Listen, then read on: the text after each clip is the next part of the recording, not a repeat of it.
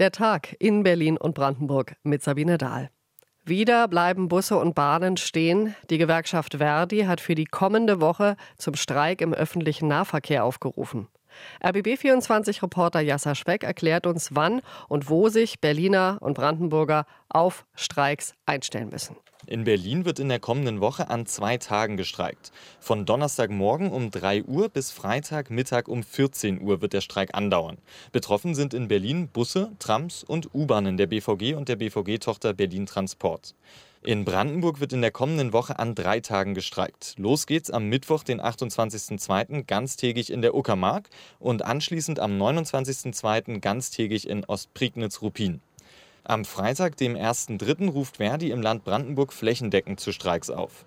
Verdi ruft außerdem seine Mitglieder auf, sich dem bundesweiten Klimastreik von Fridays for Future am 1. März anzuschließen.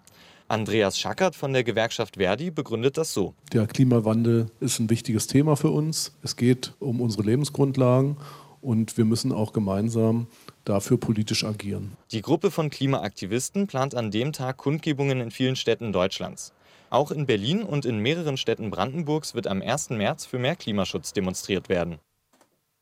Der Bericht von RBB24-Reporter Jasser Speck. Im Berliner Abgeordnetenhaus wird aktuell über die Rekommunalisierung, also über die Verstaatlichung des Energiesektors debattiert. Die SPD erhöht den Druck. Sie will zügig die GASAG in Landesbesitz bringen, berichtet Landespolitikkorrespondent Jan Menzel. Der Rückkauf der Fernwärme vom Senat bereits besiegelt. Was nun bezahlt werden muss, ist der Kaufpreis. Die 1,6 Milliarden Euro sollen in einem Nachtragshaushalt bereitgestellt werden. Das Geld sei gut angelegt, die Transaktion ein Meilenstein, so Wirtschaftssenatorin Franziska Giffey SPD im Abgeordnetenhaus. Dieser Schritt, den wir jetzt tun, er ist Teil einer neuen industriellen Revolution weg von fossilen Energieträgern. Während alle Fraktionen außer der AfD das Geschäft mit den Kraftwerken und Wärmerohren für eine gute Idee halten, scheiden sich die Geister am geplanten Einstieg des Landes bei der GASAG.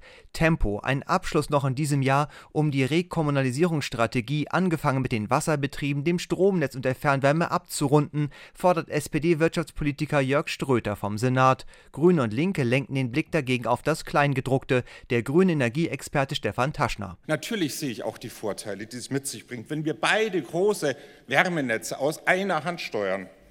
Aber dafür muss Berlin auch das Zepter in der Hand haben. Wir aber steigen mit E.ON und Engie in ein Bett. Tatsächlich sehen die Pläne von Senat und schwarz-roter Koalition eine industrielle Partnerschaft mit den Konzernen vor. Versorgungssicherheit, Preisstabilität und die Möglichkeit, die Energiewende zu steuern. Für die AfD sind das keine Argumente. Sie kritisiert hohe Kosten und das Ziel einer, so wörtlich, ominösen Klimarettung. Aus Berlin war das Jan Menzel. Wochenende für Wochenende, mitunter auch Montagsabend, demonstrieren in Deutschland Tausende für die Demokratie, gegen Rechtsextremismus, mitunter gegen die AfD. Die bezeichnet die Proteste als von der Regierung orchestriert, hat heute im Potsdamer Landtag gefragt, wie es um das Vertrauen in die Demokratie steht. Landespolitikreporterin Amelie Ernst über die aktuelle Stunde in Potsdam. AfD-Fraktionschef Hans-Christoph Berndt ist sich sicher, Bundes- und Landesregierung sind dabei, die Demokratie massiv abzubauen, beispielsweise mit dem Aktionsplan gegen Rechtsextremismus, den Bundesinnenministerin Nancy Faeser kürzlich vorgestellt hat. Es ist der auserklärte Wille, die Opposition zu zerschlagen.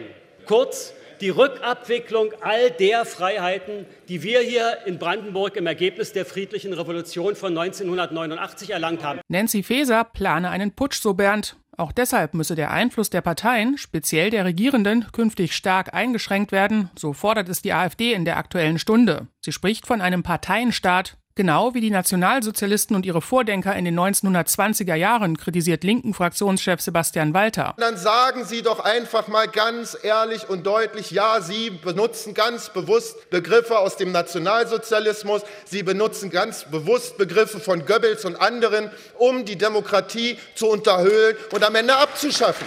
Mit Hilfe des Verfassungsschutzes und der Einflussnahme auf die Medien wollten sich die Regierenden an der Macht halten, behauptet die AfD. Gleichzeitig fordert sie in einem weiteren Antrag, dass die Landesregierung selbst Einfluss nimmt, und zwar auf den RBB. Auch diesen Antrag lehnen die anderen Fraktionen ab. Grünen-Fraktionschef Benjamin Raschke begründet das so. Die AfD will ernsthaft den RBB anweisen, seine Berichterstattung zu den Korrektivrecherchen, ich zitiere, unverzüglich abzustellen, weil aus ihrer Sicht die Berichte zum Treffen im Landhaus Adler nicht wahrheitsgemäß waren. Die AfD alleine will bestimmen, was wahrheitsgemäß ist. Würden wir diesem Antrag zustimmen, gäbe es keinen unabhängigen Journalismus mehr in Brandenburg und das können Sie vergessen. Wohin steuert die Demokratie und welche Rolle spielen künftig die Parteien? Die Debatte dazu hat auch in Brandenburg gerade erst begonnen. RBB 24 Inforadio vom Rundfunk Berlin-Brandenburg.